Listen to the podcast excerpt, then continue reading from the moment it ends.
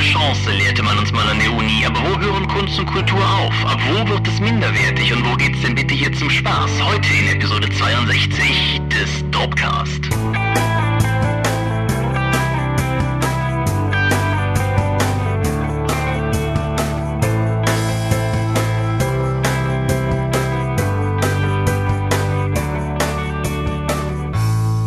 Hi und herzlich willkommen zu Episode 62 des Dorpcast. Wieder einmal sind wir hier, aufzeichnend heute am Tag der Deutschen Einheit, um über Rollenspiele zu sprechen. Und wenn ich wir sage, dann meine ich zum einen dich. Michael Skorpio-Mingers, guten Abend. Und zum anderen mich, Thomas Michalski. Hi. Und dass wir heute hier aufzeichnen, war ja nicht exakt unser Plan. Genau, eigentlich wollten wir schon zwei Tage früher aufzeichnen, dann hat mein Internet aber gesagt, nö, heute Abend nicht. Und dann ging gar nichts mehr. Ja. Und es ist jetzt halt Samstagabend, an dem wir das aufzeichnen. Und morgen wäre eigentlich der Tag gewesen, an dem die Folge erscheinen soll. Wer unser Making-of gesehen hat oder unser allvolkliches Geklage hört, weiß, dass das von der Zeit her einfach nicht funktioniert hätte. Daher haben wir diese Folge geschoben. Die gute Nachricht daran ist, dass wir die restlichen Folgen nicht geschoben haben. Das heißt, wenn ihr dies hier am Erscheinungstag hört, könnt ihr direkt nächsten Sonntag euch wieder auf eine Folge freuen. Yay. Aber bevor wir uns aufs Morgen freuen, gucken wir aufs Heute. Was ist unser Thema heute? Wir reden nicht nur über Rollenspiele alleine, sondern über Schund gegen Kultur. Ja, das ist eine Debatte, die sich auch durch den Podcast schon mal immer durchgezogen hat und die sich durch unser Leben durchzieht, wenn man so will. Und ja, wir wollen drüber reden. Bevor wir aber darüber reden, kurz ein kleiner Hinweis in eigener Sache. Die Drakon hat ein Poster. Das ist mittlerweile auch auf der Dorp zumindest links da auf der Seite als kleines Icon zu sehen und in groß auch auf drakon.contra.de zu sehen. Ich weiß, dass ich auf die Drakon jedes Mal im Sermon hinweise, dennoch diesmal noch mal am Anfang, weil ich ja auch weiß, dass es da draußen Hörer gibt, die vor dem Sermon ausmachen. Ja, die Drakon ist eine kleine Pen-Paper-Con, die wir mit dem Contra e.V. gemeinsam veranstalten. Das nächste Mal vom 20. bis 22. November. Ist also gar nicht mehr so lange hin. Und zwar in Rohren in der Eifel. Die letzten beiden, die wir da in der Location veranstaltet haben, haben beide Spaß gemacht. Bei einer von beiden warst du ja auch. Ja. Und ja, jetzt äh, gehen wir sozusagen in die nächste Runde. Wen das interessiert, schaut doch mal rein. Wir würden uns freuen, wenn Leute erscheinen. Dann Neues auf der Dorp. Tom hat neues Manticon-Material hochgeladen mit etwas Verspätung, aber der Mann tingelt hier auch mehr durch China als durch Deutschland momentan. Mein lange versprochener D&D 5 Artikel, der erste welche ist online und eigentlich sagen meine Notizen, dass ich an dieser Stelle noch darauf hinweisen sollte, dass wir wieder mal um Fragen für Dorp TV bitten. Das ist aber natürlich hinfällig, denn die Fragen sind für die Spiel, die aufgrund der Verschiebung heute endet. Yay. Haben wir ja gerade bei unserem Fluch doch noch erfüllen können. Ja, glücklicherweise. Hervorragend. Wo kämen wir hin, wenn es anders wäre? So.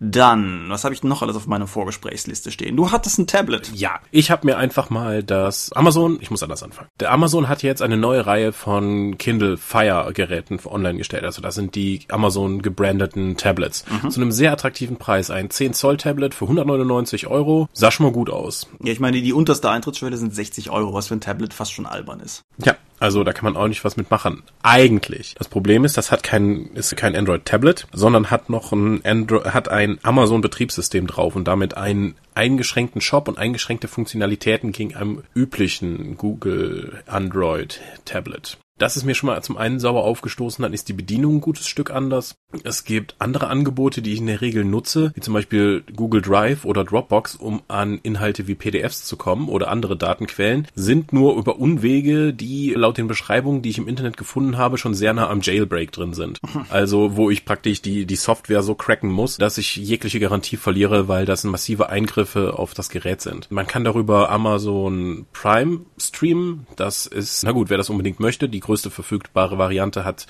10 Zoll. Das heißt, ich kann jetzt meine Serien auf 10 Zoll im Bett schauen. Wobei das nicht mal ein Gegenargument gegen die Einschränkungen ist, weil das kann ich mit meinem iPad halt auch. Ja, genau. Es gibt also kein und die das äh, hat nicht mal Full HD, das Kindle Fire in 10 Zoll, also nur Standard HD. Also puh.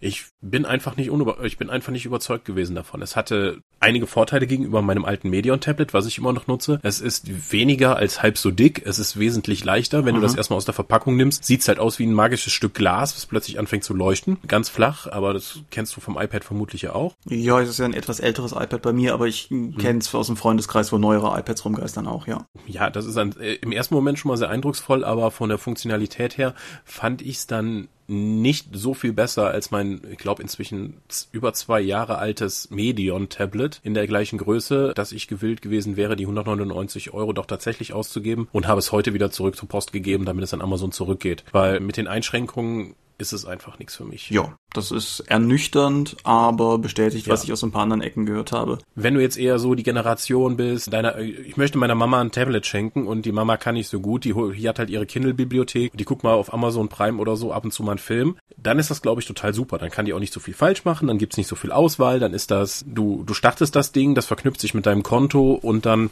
ich musste mich übrigens nicht mal anmelden. Da ich ja das ja für mich bestellt habe, war es irgendwie so, ich fahre das Ding hoch und dann steht direkt hier, das dein Konto, Scorpio, so.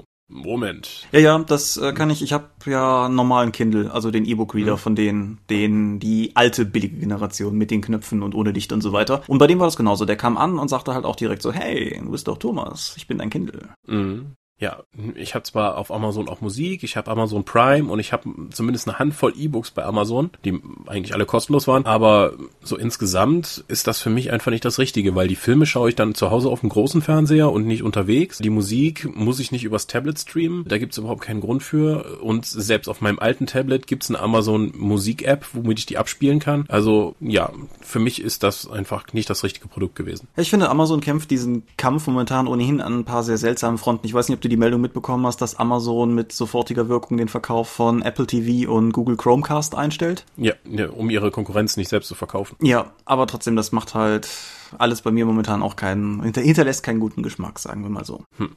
Ja. So viel dazu. Umgekehrt hattest du mich gebeten, ein paar Worte zur M20 zu sagen, der Mage the Ascension 20th Anniversary Edition. Richtig. Ja, ich warte noch auf mein gedrucktes Buch und das mit Spannung, denn was mir die PDF bereits offenbart hat, ist, dass das Monstrum 696 Seiten schwer ist. Unfassbar. Das ist für ein Grundbuch schon obszön. Und ja, was soll ich sagen? Ich bin ja schon seit einer Weile, sagen wir mal, also Mage, ne, ist ein super geiles System, aber braucht man die 20 Jahre Edition wirklich? In was für einem Kontext steht diese Edition, wenn gerade parallel Vampire in die vierte Edition geht? Ich, der ich an jeder Stelle laut in den Wind rufe, dass mir Grundbücher zu dick geworden sind, soll ich wirklich so einen Schinken kaufen? Gott, ist das ein geiles Buch geworden. ja. Also beginnt damit, dass das Artwork Bombe ist. Das sind ein paar alte Illustrationen drin, die halt auch tatsächlich rausstechen, weil da so ein paar, ich habe immer gesagt, die dritte Edition von Magus sieht zur Hälfte aus wie mit Edding illustriert. Davon haben ein paar Bilder überlebt. Aber insgesamt ist das ein super schönes Buch geworden. Was mir daran vor allen Dingen gut gefällt, ist der Ansatz, den sie gewählt haben. Mage ist ja ein relativ ähm, hintergrundkomplexes System. Also es ist nicht unbedingt der Regelmechanismus, der so viel Platz einnimmt, aber die Vielzahl an Fraktionen, an Realitätskonzepten, an unterschiedlichen magischen Sphären, in denen man sozusagen aus denen heraus man Effekte wirkt. Das ist alles unglaublich viel. Und das Spiel hat, glaube ich, mit die gröbsten Umbrüche durch die unterschiedlichen Metaplot-Editionen der World of Darkness gehabt. Und die M20 ist großartig darin, in Textkästen zu allen diesen Punkten, die ich bis jetzt geprüft habe, in der PDF, halt zu sagen, ja, pass mal auf, hier ist folgender Sachverhalt, was weiß ich, durch Setup. Große Magier, irgendwas Hochburg gewesen, ist dann irgendwie verschwunden, ist möglicherweise gesprengt worden. Folgende Varianten sind in unterschiedlichen Editionen verwendet worden. Wir stellen sie dir mal alle kurz vor, such dir die aus, die für dein Spiel am besten ist. Oha. Und das ist finde ich wirklich großartig, weil Magus ein, ein sehr, sehr variantenreiches Spiel war über die Zeit hinweg. Auch so Sachen wie, yo, hier Resonanz, das war früher so ein Hintergrundflachding, was für Dinge haben. In der letzten Edition, die wir rausgebracht haben, haben wir daraus einen Regelmechanismus gemacht. Falls du den weiterhin verwenden willst, so ging der. Ansonsten wie früher. Und das gefällt mir unglaublich gut. Sie haben halt einen, einen sehr komplexen Baukasten draus gemacht, woraus sich auch so ein bisschen die, der Umfang schuldet. Und wie ich dir, glaube ich, immer im Chat geschrieben habe, wenn du halt davon ausgehst, dass das Ding irgendwie neun Traditionen, fünf technokratische Konvente und dann nochmal irgendwie über zehn Splittergruppen und Einzeldinger hat, die alleine jeweils auf einer Doppelseite vorgestellt werden, dann hast du auch schon eine gute Idee, wo der erste 100er Block Seiten hin verschwunden ist und so. Also ich meine, es ist immer noch ein unglaublich dickes Buch und ich bin einerseits gewillt, das schöne Teil dann auch als Papierbuch zu lesen. Andererseits bin ich auf den Backstein mal gespannt und gucke dann mal, ob ich dann nicht doch eventuell die PDF weiter auf dem iPad lese. Das klingt zumindest sehr viel sinnvoller. Ja. Nach allem, was du jetzt erzählt hast, äh, ist es dann nicht so, dass eigentlich jede Runde ihr eigenes Magus vom Regelsystem her spielt, die dann nicht miteinander kompatibel sind? Mm, das betrifft großteilig weniger das Regelsystem. Also das Resonanzbeispiel schon. Aber die ganzen anderen Sachen sind in vielerlei Hinsicht eher Hintergrundentscheidungen. Darauf bezogen hast du aber durchaus recht, ja. Also es gibt Beispiel, also ganz einfaches Ding, es gibt eine der neuen Traditionen sind die virtuellen Adepten. Das sind halt Zauberer, die vor allen Dingen mit sozusagen Computermagie arbeiten. Das ist ein Spiel von 1993. da war das alles ein bisschen anders. Und das Buch geht halt relativ offensiv damit um und sagt halt ganz klar, wenn du früher so ein Computermagier warst, hattest du andere Möglichkeiten als heute, wo jeder ein verdammtes Smartphone und ein Tablet hat oder so. Du kannst es halt auf verschiedene Varianten machen. Du machst ein historisches Spiel draus, das spielt dann halt in den 1990ern, dann lebst du halt damit. Oder du spielst in der Gegenwart und tust so, als hätte diese Entwicklung nie stattgefunden. Oder du lebst damit. Und das ist eine weitreichende Entscheidung, die natürlich Runden untereinander in gewissem Maße inkompatibel machen wird. Gar keine Frage. Mhm. Was mir äh, das klingt für mich jetzt alles immer so, als wäre es einfach nur eine Digest-Version aller vorherigen Editionen und dann mit einem äh, Mach doch, was du willst Ansatz. Äh, in gewisser Weise ist es das. Es ist eine unglaublich gestreamlinete. Also gerade auch, was mir aufgefallen ist, ist, dass die Texte, wenn du sie liest, tatsächlich für normale Menschen verständlich sind. Also das Beispiel, was wir ja seit vielen Jahren immer wieder gerne zitieren aus der zweiten Edition von Magus, ist halt, du möchtest wissen, was Quintessenz ist und dann steht da, Quintessenz ist ein Fluss, der das Gespinst speist. Das, pass das passierte mit der neuen Edition halt nicht mehr. Die neue Edition ist geschrieben für Leute, die das Spiel spielen wollen. Das ist mir tatsächlich aufgefallen. Also obwohl es natürlich in gewisser Weise so ein, so ein Sammelwerk ist und so eine Jubiläumsausgabe, hat es bei mir nicht den Eindruck hinterlassen, einfach nur ein Museumstext zu sein, so in Gedenken an, sondern es ist tatsächlich schon ein Spiel, das du mit diesem Buch spielen kannst. Gesetzt im Fall, du kriegst es gehoben.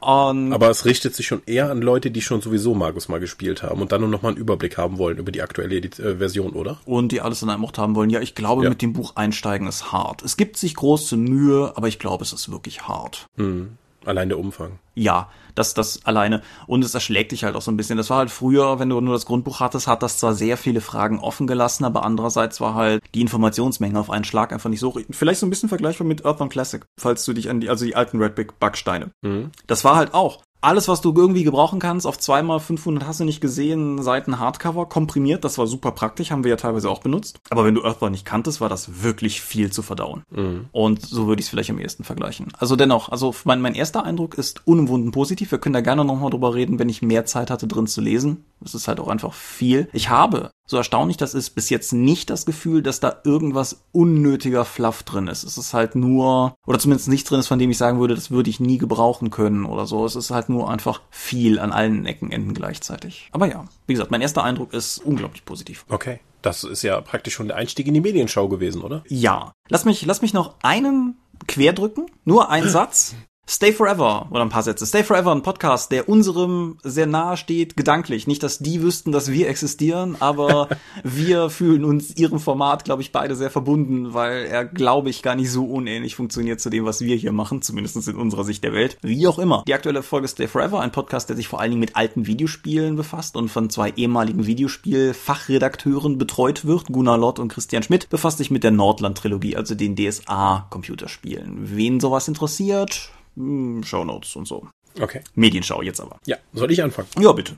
Gut, wir sind schon relativ weit fortgeschritten. Machen wir vielleicht nur jeder zwei? Oh, okay. Mal gucken einfach. Ich habe über die letzten Wochen und Monate äh, die sechste und siebte Staffel von Big Bang Theory gesehen. Es gibt da eine Episode zu, wo sie tatsächlich komplett D&D 4 spielen. Okay. Ja.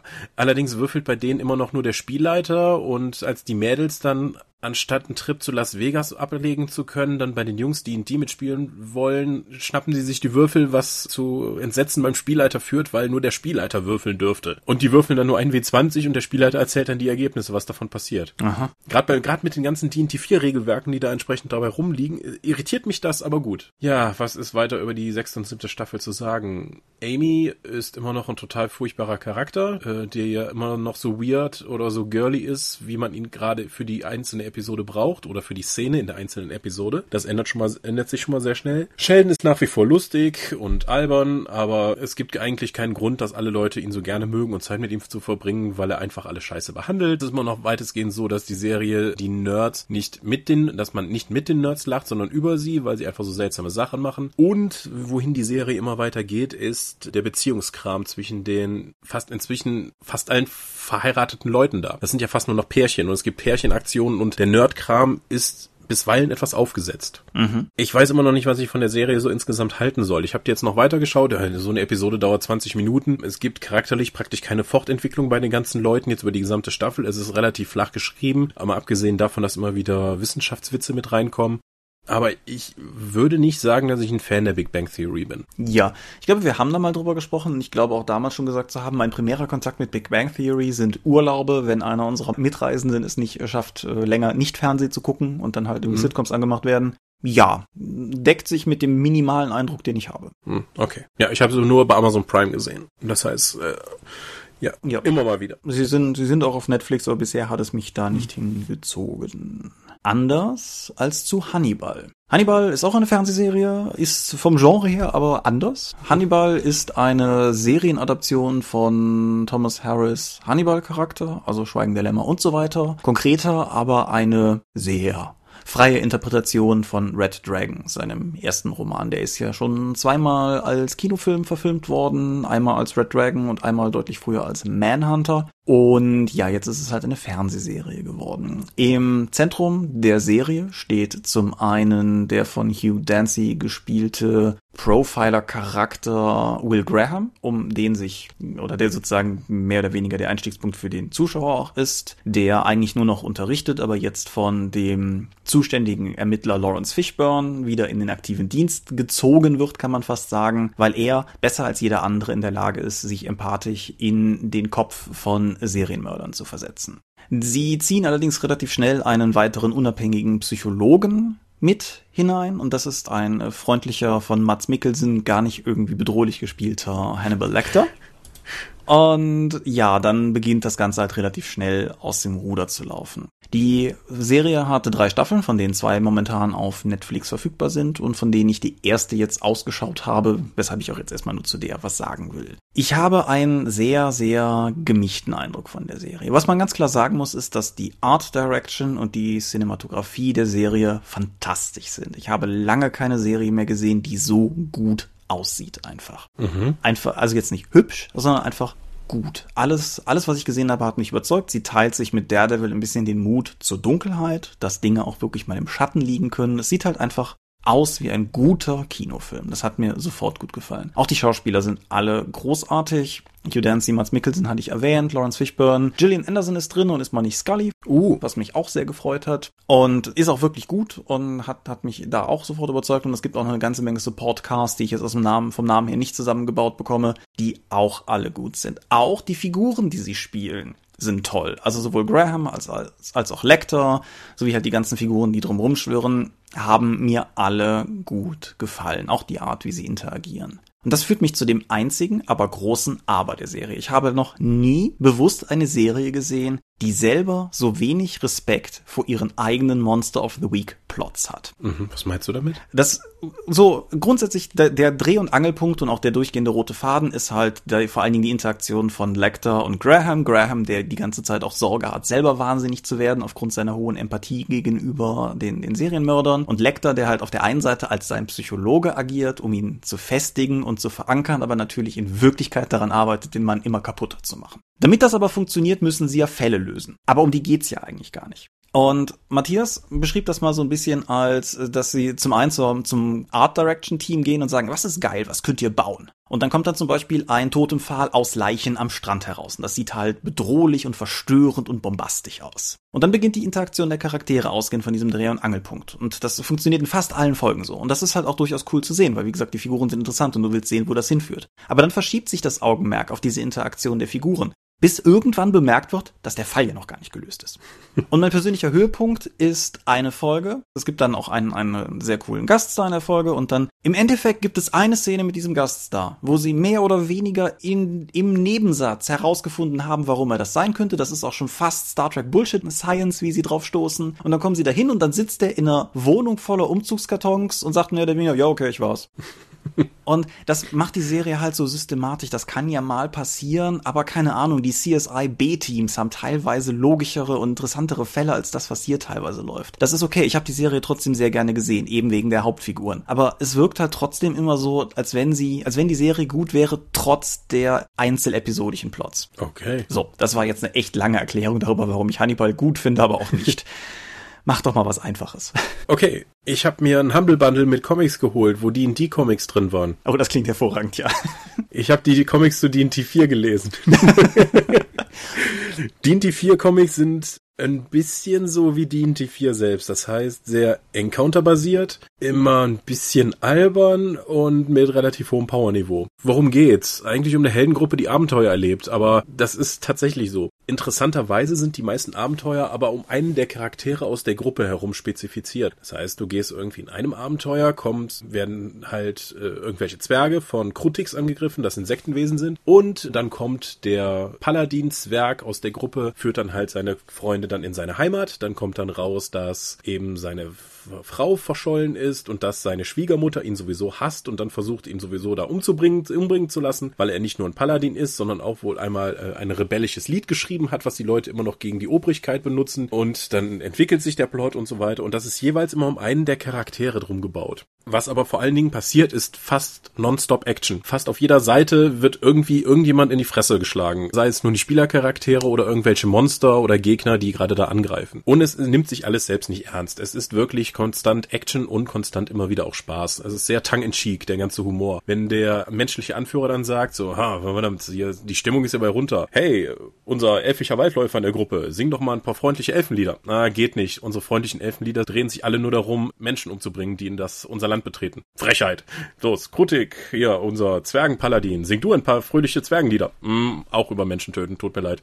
ähm, das kommt einfach so zwischendurch und die ganze Zeit reißen die Charaktere, egal in welcher bedrohlichen Situation, die sind nur solche blöden Sprüche. Ich habe das zuerst angefangen zu lesen und dachte mir, okay, ich, ich halte hier nicht den ersten Sammelband durch. Was für ein Blödsinn und sch schlagen die mir hier um die Ohren. Aber wenn man sich darauf einlässt, kann man viel Spaß mit denen haben. Die ersten Storybögen um alle Charaktere wurden, glaube ich, nicht zu Ende erzählt. Also vorher wurden die Comics wieder eingestellt. Ich habe jetzt für einen schmalen Euro äh, oder einen schmalen Dollar eben in diesem Humble Bundle jede Menge von denen bekommen. Und zumindest die D&D 4 Comics habe ich. Da sind nur noch andere Comics bei, wie über Dunkelelfen namens Cutter, ah. was ein total toller Name ist. Was aber auch eine blöde Geschichte war über ein magisches Schwert und Dunkelelfen und wie böse die eigentlich sind. Und woran ich mich nur noch nicht wirklich getraut habe, sind die alten D&D Comics oh. aus den 80ern. Charakteren, die auch ein Teil dieses Bundles waren. Die sehen, also, das sieht aus, Conan trifft auf Strumpfhosen und äh, Föhnfrisuren. Und die Stories und die Charaktere und die Dialoge in denen sind wirklich furchtbar.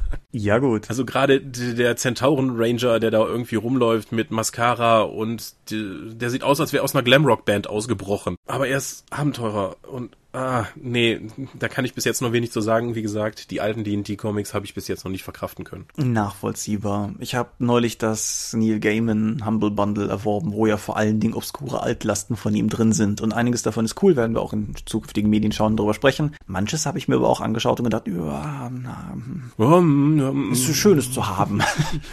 Ja, nice to have. Okay, so viel erstmal zu den D&D 4 Comics. Alles klar. Dann bleibe ich doch einfach mal noch Oder so, D&D Comics. Bleib, ja, bleib ich noch ein bisschen bei, bei düsteren filmischen Exzessen und so. Es begab sich in, auf unserer Schwarzwaldtour, dass einer meiner Mitreisenden, Achim, zu mir sagte, er habe da einen guten deutschen Psychothriller. Das ist ja eine mutige Ansage. Und was er hervorzauberte, war ein Film namens Stereo. Sagt er dir etwas? Nee. Ging mir genauso. Der Film ist der, soweit ich weiß, erste Spielfilm eines jungen Mannes namens Maximilian Erlenwein, der den Film gedreht und geschrieben hat. Und gleichzeitig ein echt interessante, eine echt interessante Hauptbesetzung zustande gebracht hat, denn die beiden männlichen Hauptrollen sind Jürgen Vogel und Moritz Bleibtreu. Ach, die beiden zusammen? die auch mehr oder weniger im Making-of sagen, ja, wir wollten eigentlich schon mal einen Film gemeinsam drehen. Und dann kam der hier. Und das ist ja cool, ne? Mhm. So, worum geht's? Es gibt einen äh, Kerl namens Erik, der wird von Jürgen Vogel gespielt und der öffnet eine Motorradwerkstatt. Und er hat halt auch eine Freundin und die hat auch schon eine Tochter und alles ist total super. Und dann beginnt ein Fremder, der sich dann irgendwann als Henry vorstellt, der bleibt treu nämlich, ihn offenbar zu stalken. Und das ist zunächst einfach auf eine Art und Weise so, dass er sich wirklich verfolgt fühlt. Also er ist bei seiner Freundin, er guckt abends aus dem Fenster und draußen in dem Weizenfeld steht dieser Kerl mit seinem Kapuzenhoodie und starrt einfach nur rein. Es wird aber mit der Zeit klar, dass das irgendwie mehr sein muss. Nämlich Henry hat taucht auch an Orten auf, wo er eigentlich nicht sein dürfte, beispielsweise in seiner Wohnung. Und der Erik beginnt halt dann zu hinterfragen, was eigentlich gerade los ist. Ob er Henry sich vielleicht nur einbildet, ob das Hallus sind und ja, das Ganze setzt halt eine Kette von Ereignissen in Bewegung. Mehr dazu zu sagen würde spoilern und das wäre schade, weil die Ansage war tatsächlich richtig. Es ist ein sehenswerter Film geworden. Okay. Es ist ein erfreulich in vielerlei Hinsicht undeutscher Film. Zum einen ist er, er ist wirklich schön und gut inszeniert und zwar nicht auf diese durchaus auch handwerklich gute Tatortart, wie wir deutschen Krimis drehen, sondern tatsächlich schon eher auf die in die Richtung düsterer Psychothriller gehende Ausrichtung. Er ist toll gespielt, er ist sehr stimmungsvoll, er ist, wenn dann letztendlich sich die Pointe des Ganzen offenbart und dann ein Finale zustande kommt, unerwartet brutal, aber jetzt nicht auf eine Splatter-Art und Weise, sondern einfach nur auf eine sehr gewaltungeschönt darstellende Art und Weise. Und ja, er hat mir rundum gut gefallen. Er ist allerdings, wenn man sozusagen der, der ganzen Handlung folgt, sagen wir, nicht der erste Film, der seinen Twist auf eine ähnliche Art und Weise auf diese Art und Weise konstruiert. Wie gesagt, es ist schwierig, drum rumzureden, ohne hier wild rumzuspoilern. Aber ähm, nichtsdestotrotz, ich fand ihn durchaus sehenswert. Wer Interesse oder wer Spaß an solchen Filmen hat, wer Spaß an Filmen hat, wo man eine ganze Weile braucht, um rauszukriegen, worum es eigentlich geht und es dennoch wertschätzt, dass der Film tatsächlich eine ordentliche Auflösung hat, dem sei Stereo hiermit durchaus voll und ganz empfohlen. Mhm. Nee, mir fällt nur gerade wieder das Kinoposter dazu ein. Ich meine, ich hätte in der Geek mal was dazu gelesen. Das wird ja auch zumindest thematisch passen. Ja, das ist, ist, ist er ist kein expliziter Genrefilm, aber er geht schon deutlich weiter in die Richtung, als ich es von vielen deutschen Filmen gewöhnt bin. Mhm. Ich meine, wie viele gute deutsche Thriller fallen, fallen dir spontan ein? Ich komme jetzt spontan auf Antikörper und Tattoo, wobei ich Antikörper nicht mal wirklich gut fand.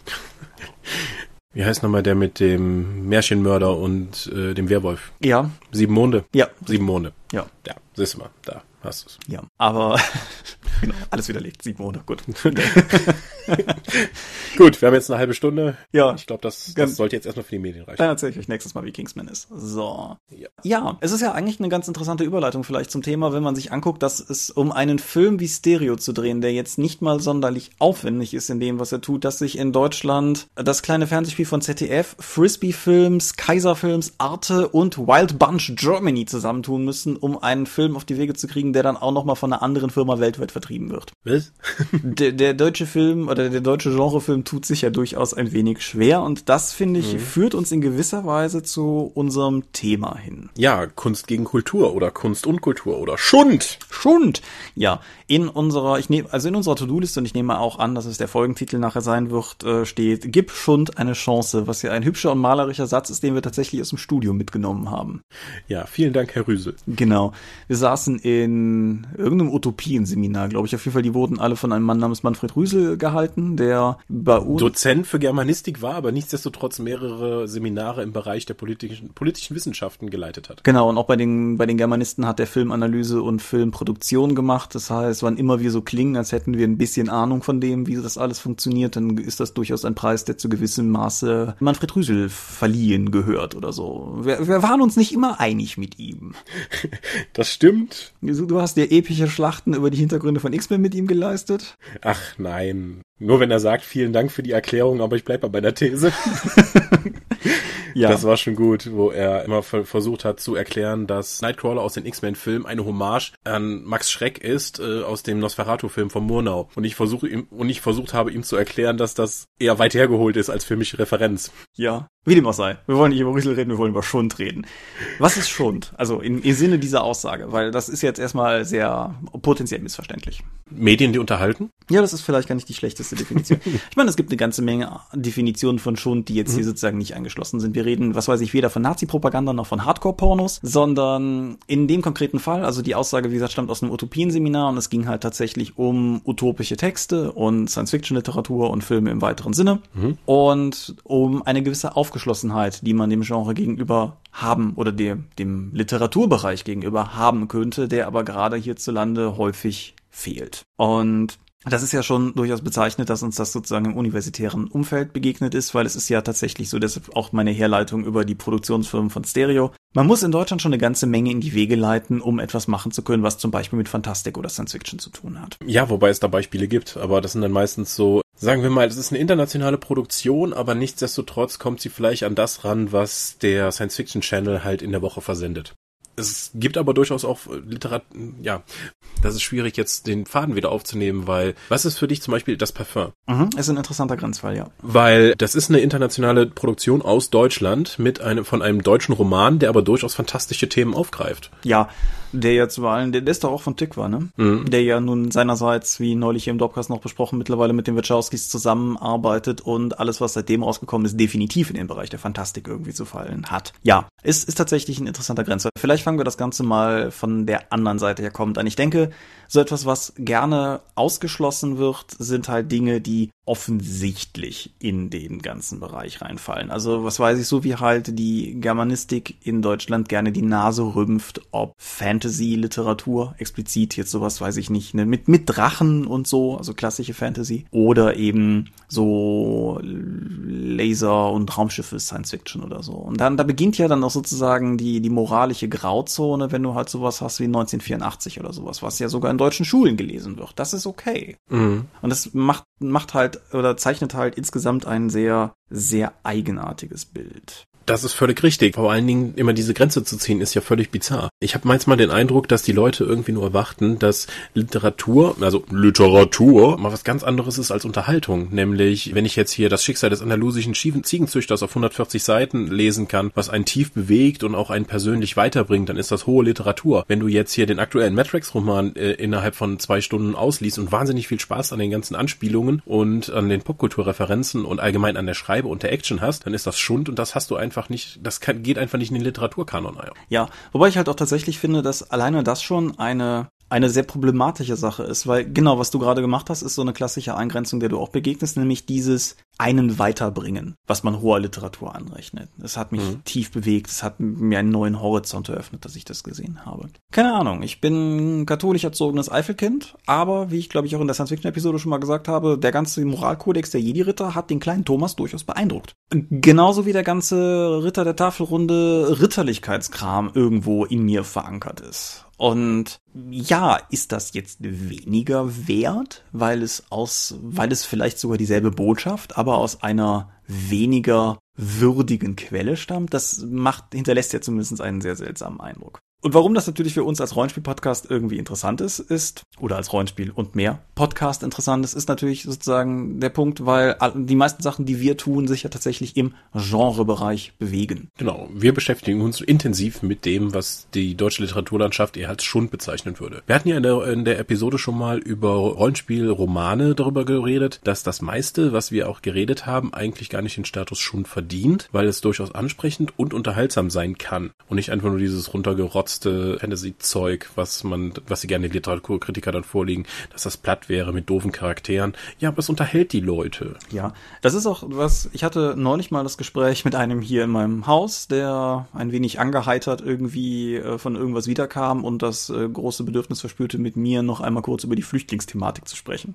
Weitestgehend. Oh mein Gott. Ja, äh, wir waren uns halt im Flur begegnet. Aber was ich halt im Laufe des Gesprächs dann irgendwann bezüglich meines Berufs sagte, ist halt etwas, wo ich durchaus zu stehe. Was wir machen, sind Unterhaltungsmedien. Aber das finde ich wichtig, weil ich wichtig finde, dass Leute auch Unterhaltung finden können. Absolut. Und dieser ganze Gedanke, dass es immer nur ernst und philosophisch wertvoll sein muss, der strebt mir sehr entgegen, weil ich persönlich der Meinung bin, ja, es ist wichtig, dass wir als, also meiner Meinung nach, ich wäre sehr unglücklich, wenn man mir nicht mehr die Möglichkeit geben würde, meinen Horizont zu erweitern, aber manchmal will ich auch den Turtles-Film gucken. Ist das bei dir schon mal passiert, dass du jetzt im Studium, im Germanistikstudium oder darüber hinaus ein literarisches Belletristikwerk gelesen hättest, wo du gesagt hättest, okay, das hat meine Sicht auf die Welt verändert, das hat mich zu einem höheren Menschen gemacht? Jetzt ähm, legst du natürlich, und das ist nur fair, weil ich das vorher auch getan habe, die Messlatte sehr hoch.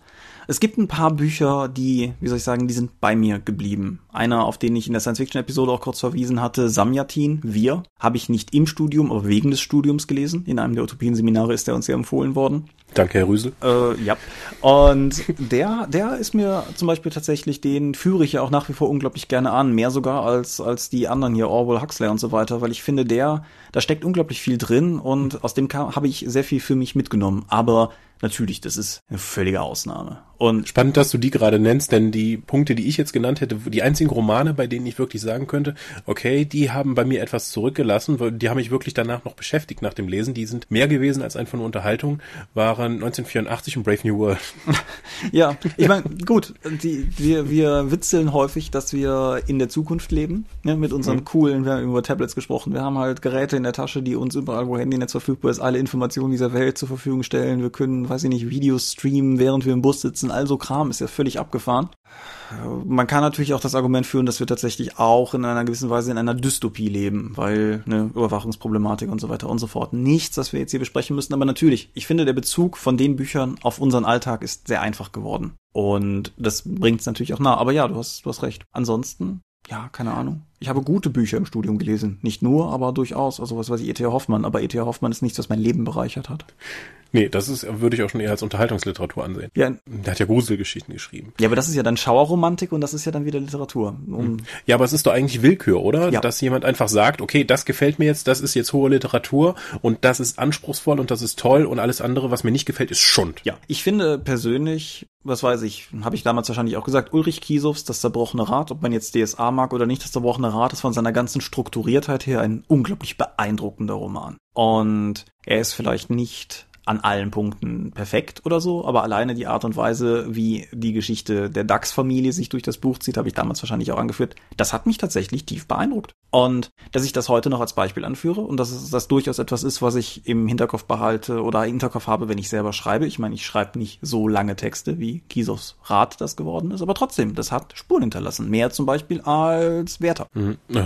Der Wert hat bei mir viele Spuren hinterlassen, aber keine, die mich als Menschen weitergebracht hätten. Wenn jetzt jemand, sagen wir jetzt, erinnere dich mal an deinen, unseren wissenschaftlichen Diskurs während des Studiums, den wir da hatten mit anderen Leuten. Wenn da jetzt jemand hingekommen wäre und hätte gesagt, ich habe den Hobbit als Kind gelesen und das hat mich so schwer beeindruckt, deswegen möchte ich jetzt Literatur studieren. Wie wäre deiner Meinung nach die Reaktion aus dem Plenum und aus der Lehrerschaft gewesen? Ich könnte mir, also ich nehme an, dass es bei den Dozenten Ausnahmen gegeben hätte, aber ich denke, dass es vermutlich eine Mischung aus Belächelung und dann sind sie ja doch noch auf den richtigen Pfad gekommen mhm. wäre, so in die Richtung. Ich kann das ja von mir aus auch behaupten. Ich habe mit Star Wars Roman mich zum Lesen gebracht. Viel tiefer geht's nicht. Aber ich lese die heute noch gerne. Und keine Ahnung, ich habe einen akademischen Abschluss, weil es hat damit angefangen sozusagen. Und ja klar, aber ich hätte das auch nicht unbedingt laut in den Hörsaal gerufen. Einfach aufgrund der Wirkung. Ist das, gibt es dann gegenüber Schund eine Schamhaftigkeit? Ich würde sagen, teilweise schon, ja. Mhm. Es gibt ja auch so im Rollenspielbereich diese Gamer-Shame, dass du irgendwie du dann öffentlich nicht zugibst, dass du Rollenspieler bist, weil du Angst vor der Reaktion des, des Gegenübers hast. Meinst du, das ist bei Schund auch so? Ich denke teilweise schon, ja. Also ich meine, Leute, die ich in Hörsälen oder in Bussen gesehen habe, die öffentlich Twilight oder später dann Fifty Shades of Grey gelesen haben, waren halt schon die archetypische Zielgruppe. Also weibliche Leser einer jeweils angepassten oder jeweils passenden Demografie sozusagen. Aber die konkreten Zahlen sagen, dass das ja nicht die einzigen Leser sind. Ich meine, hey, Twilight habe ich auch gelesen. Nicht gern, aber gelesen.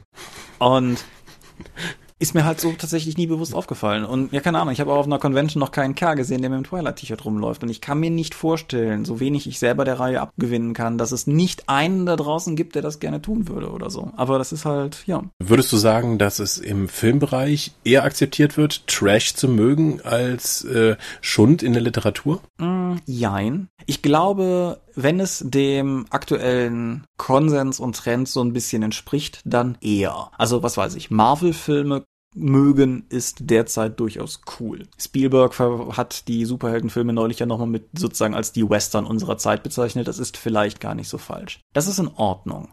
Aber beispielsweise, wir haben einen Kommentar zur letzten Folge bekommen, in der wir ja über den eben genannten Turtles-Film gesprochen haben. Und dieser Kommentar strotzte vor Unverständnis, wie wir diesen Film nicht hätten erwähnen können. Und nochmal, ich bin eigentlich der Meinung, dass wir oft genug letzte Folge gesagt haben, wie schrecklich dieser Film ist. Also wie schrecklich geschrieben und die Charaktere. Ich hatte, glaube ich, gesagt, dass das Drehbuch eine Frechheit sei. Ja. Äh, ja, und ich hatte trotzdem Spaß damit. Also der, der ist auf jeden Fall schund. Also in der literarischen Definition, die wir jetzt am Anfang hatten. Ja. Aber er ist ist sehr, sehr unterhaltsam. Ja, aber da, da wird es halt problematischer. Du kannst mhm. halt, es gibt ein relativ cooles Video, das verlinke ich gerne auch hier drunter, was die Tage rausgekommen ist, ich glaube von Cinefix, wo sie argumentativ herleiten, warum Michael Bay kein schrecklicher Regisseur sein kann. Das ist eine interessante Auseinandersetzung, weil öffentlich in einem eher intellektuell versierten Genreumfeld zu sagen, ich finde Michael Bay Filme geil, ist halt problematisch. Und da beginnt das, das dann halt schon wieder irgendwie schwierig zu werden. Und ich habe zum Beispiel auch das Gefühl, bei weitem nicht bei allen, bitte nicht jetzt jeder angegriffen fühlen, aber dass es Indie-Spieler da draußen gibt, bei denen es eine ähnliche Haltung gegenüber Mainstream-Rollenspielen gibt oder wo die sich Ja. beginnt herauszuarbeiten. Ich, ich, ich, in meinem Umkreis sagen wir auch gerne von den Hipster-Rollenspielen so, ah, ohne Spielleiter, mit Erzählrechten, mit Fate. So generell. Das sind halt die Hipster-Indie-Zeug-Sachen, die ich nicht verstehe. Wie gesagt, es ist ja völlig okay, aber es soll halt niemand mir verbieten, den D&D und DSA spielen zu wollen. Ja, genau. Ja, Aber ist das, würde das so, so analog passen? Die, die Indie-Spiele sind sozusagen das Feuilleton, die, die Literatur der, der Rollenspielszene und die Mainstream-Spiele, die erfolgreich sind, sind dann der Schund? es fühlt sich gerade ein bisschen an, als hättest du den Stift aus der Handgranate gezogen und sie mir mal testweise zugeworfen. Aber in gewisser Weise, klar, schon. Es ist, äh, ich denke, es ist halt immer so ein bisschen die Frage, das führt uns jetzt doch zu dem Kunstbegriff, von dem wir im Vorgespräch gesagt haben, dass wir da nicht drüber sprechen wollten. Aber was, was ist sozusagen der Hintergedanke? Und ich, ich denke, es ist relativ sicher sagen zu können, dass sowas wie D&D ein massenorientiertes und auf Unterhaltung ausgerichtetes Rollenspiel ist. Und ich glaube einfach mal, die Mehrheit der D&D-Autoren hat nicht unbedingt die Absicht, den Spielern ein sie emotional weiterführendes Erlebnis zu präsentieren. Drücken wir es mal vorsichtig so aus sagen wir mal, analog zu, was weiß ich, Call of Duty oder so bei den Videospielen. Aber bei den Videospielen hast du halt auch so Sachen wie Dear Esther oder so. Ein mich persönlich total begeisterndes, fantastisches Spiel, wo du anderthalb bis zwei Stunden über eine Insel gehst. Ja. Ja. Ich bringe ja immer gerne ja Bioshock, wo es in einem Moment du plötzlich mit deinen Taten, wo du die ganze Zeit mutierte Menschen umgefretzt hast, dann konfrontiert wirst, indem ein wahnsinniger Künstler halt die Leute, die du umgenietet hast, dann in einer Installation zeigt und dann irgendwie sich selbst feiert damit und dich auch, weil du das möglich gemacht hast. Und mir wurde in diesem Moment plötzlich bewusst, oh mein Gott, ich habe mich instrumentalisieren lassen. Was habe ich getan? Das hat mich bewegt. Genauso wie andere Videospiele mich mit ihren Charakteren bewegt haben, wie Mass Effect. Äh, ja. Ja, und ich habe teilweise das Gefühl, man mag, möge mich bitte korrigieren, wenn ich da irre, aber ich habe teilweise das Gefühl, dass es bei den Indie-Spielen das auch mehr gibt. Das sind natürlich gerade auch Spiele, die das Erzählerische stärker fördern wollen oder die halt auch versuchen, das Erzählerische und die Mechanismen enger zu verschränken. Wir sind beide kein Fan von dem Wahnsinnssystem von Unknown Armies mit den Kerben. Aber da hatte ich zum Beispiel durchaus das Gefühl, dass das Spiel versucht, mehr diese Verbindung zwischen dem regelmechanisch festgehaltenen Charakter und dem Narrativ zu erzeugen. Und Unknown Armies ist ohnehin ein ziemlich gutes Spiel darin, äh, in der Intention nicht nur den Charakter, sondern auch den Spieler abzufacken. Jetzt auf, auf psychische Ebene zum Beispiel.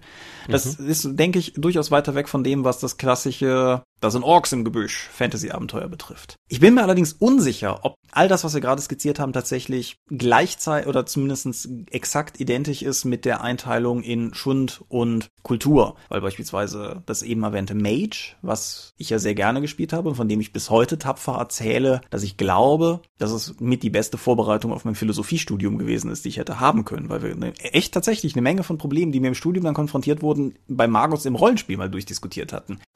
Das ist halt trotzdem immer noch eher ein mainstreamiges System. Es ist halt schon das, das Komische unter den drei großen World of Darkness Systemen gewesen, aber es ist halt trotzdem eines der drei großen World of Darkness Systeme gewesen. Und ja, schwierig zu fassen. Die interessante Frage ist, also für, an dich gerichtet ist sie halt relativ rhetorisch, aber siehst du eine reale Wertigkeit in diesen Begriffen? Ja, tatsächlich. Aber da muss ich jetzt mal den Schwenk in den Jugendschutzbereich machen und die Zensur. Weil Kunst ist geschützt in Deutschland.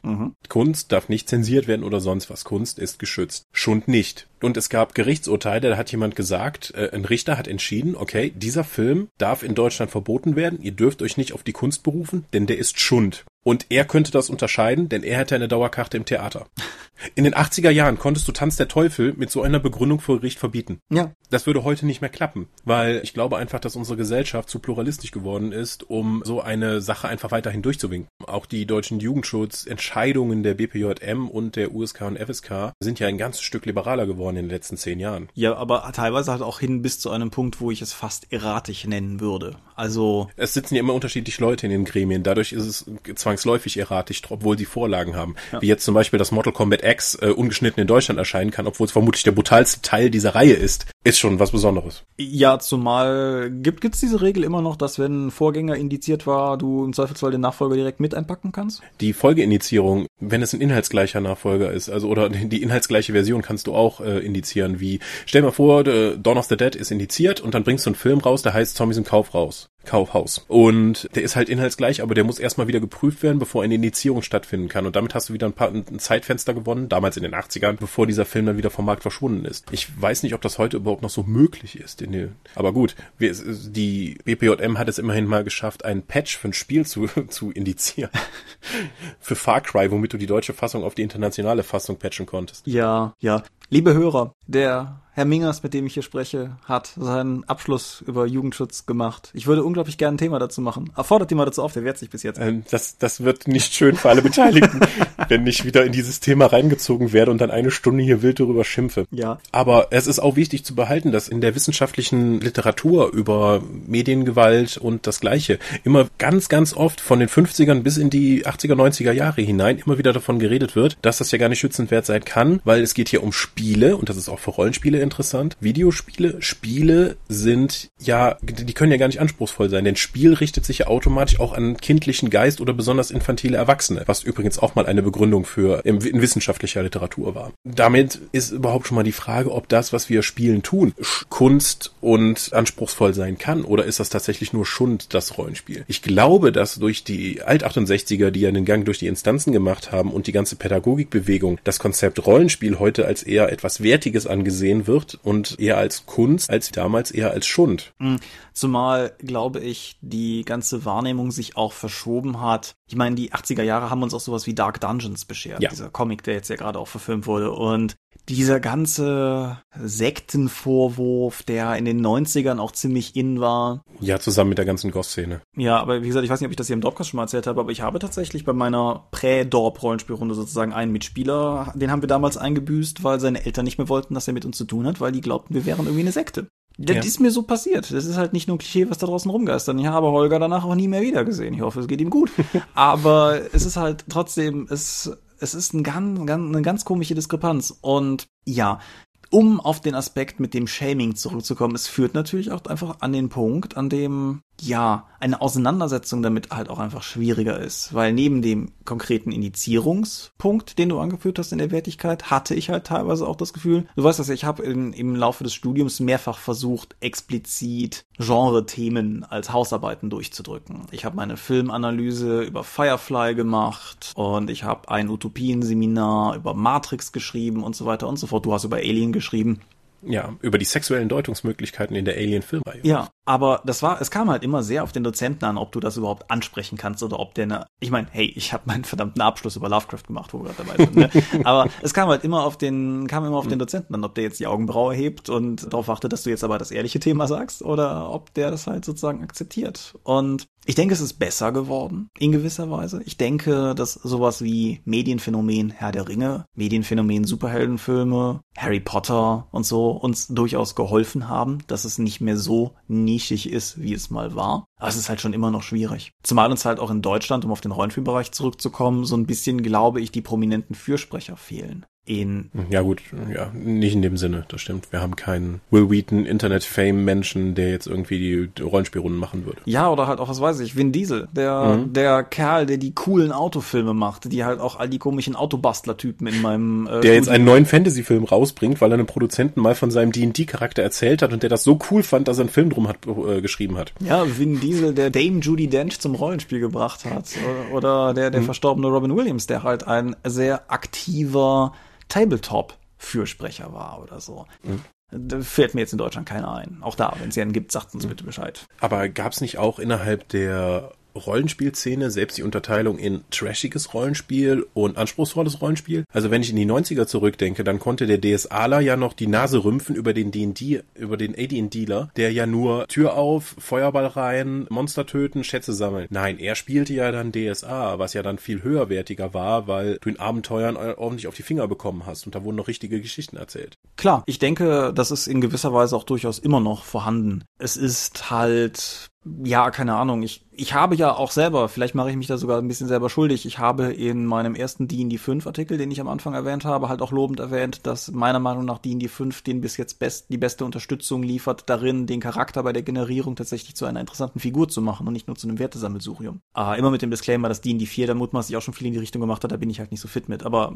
viel besser als 3 auf jeden Fall. Aber da steckt natürlich auch dieser Gedanke dahinter, den du genau gerade skizziert hast, nämlich dass der D&D-Charakter doch in der Tendenz immer eher nur so ein Wertebündel ist, anders als mein DSA-Charakter mit seinem hohen Töpfernwert. Ja, so gutes Rollenspiel. Ja, und ja klar. Und was du natürlich, wenn du die 90er-Events nicht vergessen, vergessen darfst, sind tatsächlich die expliziten Trash-Rollenspiele, also sowas wie Macho-Weiber mit dicken Kanonen. Ja, ein Unterbereich, der glaube ich relativ ausgestorben ist, oder? Ich glaube auch. Also es gibt ja immer noch Satire-Rollenspiele, sowas wie jetzt das Land Ock, das bei Ulysses auch finanziert wurde. Und das Dorp-Rollenspiel. Das Dorp-Rollenspiel, also aber gerade das Land Ock, du spielst einen Höhlenmenschen mit ein wie drei verschiedenen Wörtern, die er kann. ja. Und die werden halt verstärkt gesagt, indem du sie wiederholst, wie groß, groß. Ja. Das ist schon eher was Spezielles. Würdest du denn sagen, dass es inzwischen sich eine gewisse Trash-Kultur entwickelt hat, wo es einfach cool ist, Schund zu mögen gegenüber dem intellektuellen Kram? Also gerade sowas, das Abfeiern von Sharknado. Ja. Ist ja wohl, hat wenig mit Kunst zu tun. Das ist äh, richtig, genauso hier Kalkovus Tele 5 Programm. Ja die Schläferz. Genau, Schläferz. Da habe ich auch im, im besagten Urlaub dann mal Fernsehhabend irgendwie die, die Vampirella-Variante von gesehen. Und klar, das, es geht überhaupt nicht um Kultur. Du merkst, dass die beiden total Moment, ist clever das nicht grade, sind. Ist das nicht schon wieder Kultur, indem du das eben, diesen Trash zelebrierst und auf diese besondere Ebene des Events ziehst und darüber sprichst? Mm, Ja, wichtiger Einwand, genau. Was ich im Kopf hatte, war Kultur in diesem bildungsbürgerlichen Sinne von Kultur. Natürlich, es gibt eine, hm, ungünstiges Wort, eine, eine Trash-Kultur mittlerweile, gar keine Frage. Da, das geht natürlich auch schon früher los. Das geht in den 80ern los mit sowas wie den Troma-Filmen, Ja. die du sehr viel lieber hast als ich. Oh ja. Da, das spielt natürlich damit rein, aber klar, das, das Stimmt, ich habe über Superhuman Meltdown 2 noch gar nicht gesprochen, die ich kürzlich noch gesehen habe.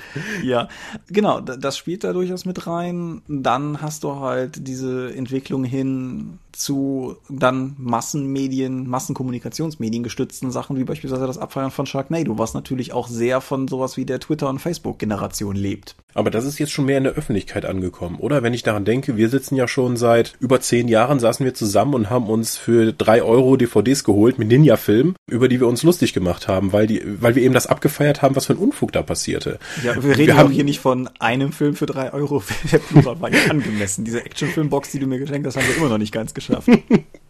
Das ist ja nur ein Bruchteil von den Ninja-Filmen, die wir gesehen haben. Aber die sind ja meistens sowieso nur zwei Verwertungen von noch von extrem billig produzierten Filmen aus den 80ern, da wo eben diese VHS-Welle mit rauskam. Also wir sind ja nur eig- eigentlich ein Medium zu spät. Die Idee dahinter gab's aber schon. Ja, auf jeden Fall. Und wie gesagt, ich denke, dass das öffentliche Abfeiern ist so ein bisschen neu. Und was, glaube ich, eine neuere Sache ist, die mir persönlich aber auch, wo ich sehr gemischt gegenüberstehe, ist das intentionale Produzieren von Trash. Ich finde halt, Wie die Asylum-Film-Sachen. Ja, zum Beispiel, um, um so ein positives Gegenbeispiel zu bringen, keine Ahnung, ich finde halt, die ganzen Scorpion King Sequels sind nicht gut.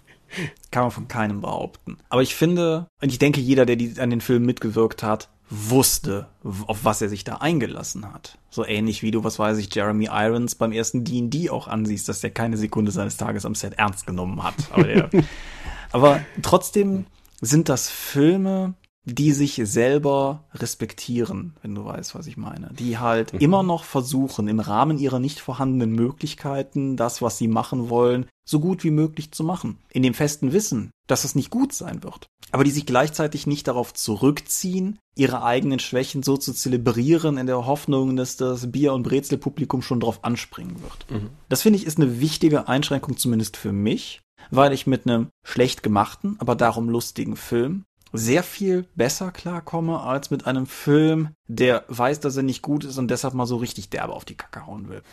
Du hast Sharknado auch ausgemacht, weil er dir zu trashig war, oder? Nein, ich habe ihn komplett gesehen, aber er ist nicht trashig. Ich finde ihn einfach, ihn einfach schlecht gemacht. Okay. Da hat sich einfach jemand keine Mühe gegeben. Der war nicht so trashig wie die anderen Sachen, wo jemand einfach mit viel, wo ich finde, Trash zeichnete sich für mich aus, dass jemand halt mit viel Hingabe, aber wenig Fähigkeiten, so der Ed Wood-Gedanke, dahinter geht und dann einfach so ein eher seltsames Filmergebnis dabei rauskommt. Sharknado ist von der grundsätzlichen Machart. Die Leute wussten, was sie getan haben, aber sie haben es einfach so billig produziert und so hingerotzt, dass es nicht funktioniert. Ja, gut. Für mich. Ich habe noch nicht gesehen, Millionen von Leuten geben dir Unrecht, aber ich halte ja. das trotzdem für einen, einen nachvollziehbaren Standpunkt. Ich habe gehört, der dritte soll jetzt tatsächlich orden, also unterhaltsam gewesen sein. Auch von, von Leuten, deren Meinung ich da eher respektiere. Aber gut, das führt uns zum Thema weg. Wir sind eh ziemlich weit vom Thema weg. Suchen wir uns nochmal den Weg zurück. Wir haben also im Prinzip für all diese Medien, über die wir gesprochen haben, grundsätzlich diese Unterteilungen einerseits in Dinge, die diesen, dieses Oeuvre von kulturell wertvoll erfüllen. Wir haben Dinge, die pur auf Unterhaltung ausgelegt sind. Und in gewisser Weise ja fast noch als Nebenzweig davon halt die schlechten Dinge, die pur auf Unterhaltung ausgelegt sind, der ganze Trashkram. Um nochmal auf diesen Punkt der wertvollen Seite anzukommen, wir haben darüber gesprochen, welche Bücher uns bewegt haben. Wir haben darüber gesprochen, welche Filme uns bewegt haben. Videospiele hast du genannt. Gibt es Rollenspiele, Pen and Paper, die dich bewegt haben? Nicht vom Lesen her, aber das ist ja immer das, was Rollenspiele funktionieren ja nur in insoweit, dass du halt die Reflexionsfläche der restlichen Gruppe dafür brauchst. Deswegen ist es wahrscheinlich im Rollenspiel ein unglaublich individuelles Erlebnis, das man für andere Leute vermutlich nicht niemals so reproduzieren kann. Nein, es geht mir auch gar nicht darum, also es ging mir nicht um ein Produkt, das zu nennen wäre oder sowas, sondern einfach nur dich an deine subjektive Einschätzung. Muss auch gar kein konkretes Beispiel sein, auch wenn es natürlich cool wäre, wenn du eins hast. Aber hast du, du persönlich individuell diese Erfahrung Spiel dich schon gehabt? Dass ich von dem Geschehen so bewegt war, dass es mich menschlich verändert hat? Ja, nee, aber dass es vielleicht zumindest etwas war, was du in irgendeiner Form mit nach Hause genommen hast, wo du auch vielleicht später nochmal drüber nachgedacht hast, was dir vielleicht einen Anreiz zur Reflexion gegeben hat, irgendwas in die Richtung halt. Ja, ich denke schon. Wenn ich allein daran denke, die Mutant Chronicles Kampagne, die wir hatten, wo ich dann einfach am Ende, ihr habt das Ritual nicht aufgehalten und dann sage ich, okay, die Welt geht unter und ihr wart alle gedrückt. So, äh, und ich habe auch die Nacht nicht schlafen können, weil ich das kein befriediges Ende hielt. Dann habe ich ja später nochmal gesagt, hey, die Welt ist doch nicht untergegangen, aber dafür ist ganz viel Scheiße passiert und ihr könnt es jetzt noch rumreißen. Das war die sehr viel spannendere Lösung. Aber da habe ich mich auch nur, weil ich nicht, weil ich selbst damit unzufrieden war, weil ich eben auch meine Spielrunde als Reflexionsfläche deswegen dafür hatte. Und äh, als Spielleiter habe ich ja nicht das Bedürfnis, meinen Spieler den Tag zu vermiesen, sondern ihnen ein interessantes Spiel zu bieten. Mhm. Ja, ich finde Rollenspiel ist auch durchaus interessant teilweise, um Erfahrungen zu sammeln, was, sagen wir mal, emotionale Grenzen oder sowas betrifft. Also einfach beispielsweise sehr, ohne dass es mich jetzt persönlich direkt tangiert, aber unsere beiden Geweihten in der aktuellen DSA-Runde, auf die wir schon mehrfach verwiesen haben, sind halt durchaus im Rahmen ihrer Zwölfgöttlichkeit ziemliche Fanatiker. Nicht im Sinne von die Hexe muss brennen, aber schon Grundsätze, die auf jeden Fall eingehalten werden müssen. Mhm. Und es ist interessant zu sehen, was das an Dynamik erzeugt. Wenn du halt einfach Leute hast, die sagen, ich weiß auch, dass das doof ist aber wir machen das jetzt so, weil anders wäre falsch. Das ist halt ganz interessant. Und um auf den LARP-Bogen kurz zu kommen, wie gesagt, ich habe die interessantesten Erfahrungen mit Massendynamik im LARP gehabt. Was einfach passiert, wenn du eine völlig fiktive, mit Schaumstoffwaffen ausgerüstete Schlachtreihe aufstellst und beginnst mit denen vorher kurz eingeübte Schlachtgesänge zu skandieren was das mit den Leuten macht. Obwohl jeder im Schritt Reflexion zurücktreten kann und sagen, hey, ich stehe hier auf einer Wiese, eigentlich ist das Wetter auch scheiße und so. Aber in diesem Moment, was sich das anfeuert, und das gibt da einen sehr interessanten Blick darauf, wie halt auch andere Massenphänomene funktionieren, vom politischen Aufmarsch bis zum Fußballspiel. Ja, ja, aber da für Immersion ja nicht eins meiner Spielziele ist und für mich auch eher schwer zu erreichen, funktioniert das bei mir halt nicht so gut. Ja, aber es ist ja durchaus interessant festzuhalten, dass es für dich mit deinem Spielstil auf eine andere Art und Weise genauso artige Erfahrungen gibt wie für mich halt. Und insofern, ja. Mhm. Gut.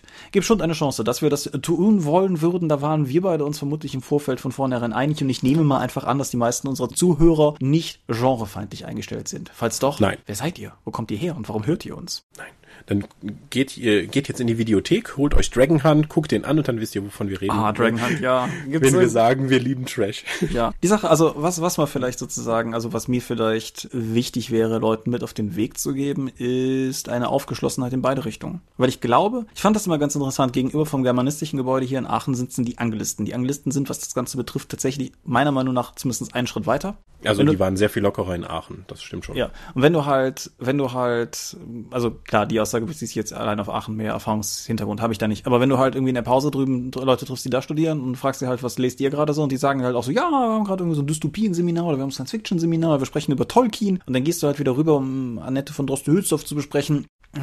Ich, fänd, ich finde beides wichtig. Ich bin ja, habe ja auch schon durch genug komische Kunst- und Kulturbeispiele hier in der Medienschau gehabt, um sozusagen auch in die andere Richtung zu gehen. Aber ich finde halt Offenheit für beides wichtig. Und wenn man jetzt weiß, dass einem das eine oder das andere überhaupt nicht gefällt, sorry für jeden, der den Turtles auf unsere Empfehlung hier geguckt hat und völlig enttäuscht war. Aber ich wurde heute noch von einem unserer Hörer angeschrieben, der meinte, dass der gar nicht mal so schlecht gewesen wäre und der, man könnte ihn wunderbar zum Einschlafen gucken.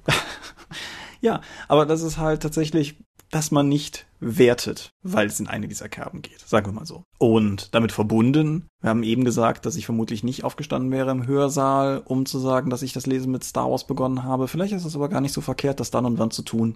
Irgendwie, das ist ja, es gibt ja auch diesen Leser ein Rollenspielbuch öffentlich in der, also in der Öffentlichkeit Tag und es gibt diesen Leser ein Comic in der Öffentlichkeit Tag. Vielleicht gar nicht so verkehrt, das Ganze ein wenig offener zu demonstrieren. Okay. Okay, ich hatte gerade schon Sorge, du wärst weg, aber gut. Nein, nein, ich, äh, mich gibt's noch. Ja. Gut. Ein ungeordnetes, rollenspielfernes und konfuses Thema, das wir euch heute hier serviert haben. Wenn ihr dies gerade hört, ist die Spielemesse fast vorbei. Das ist ja gewissermaßen ein Garant dafür, dass es nächstes Mal wieder um konkreten Rollenspielkram geht. Sollen wir zum Sermon kommen? Bitte.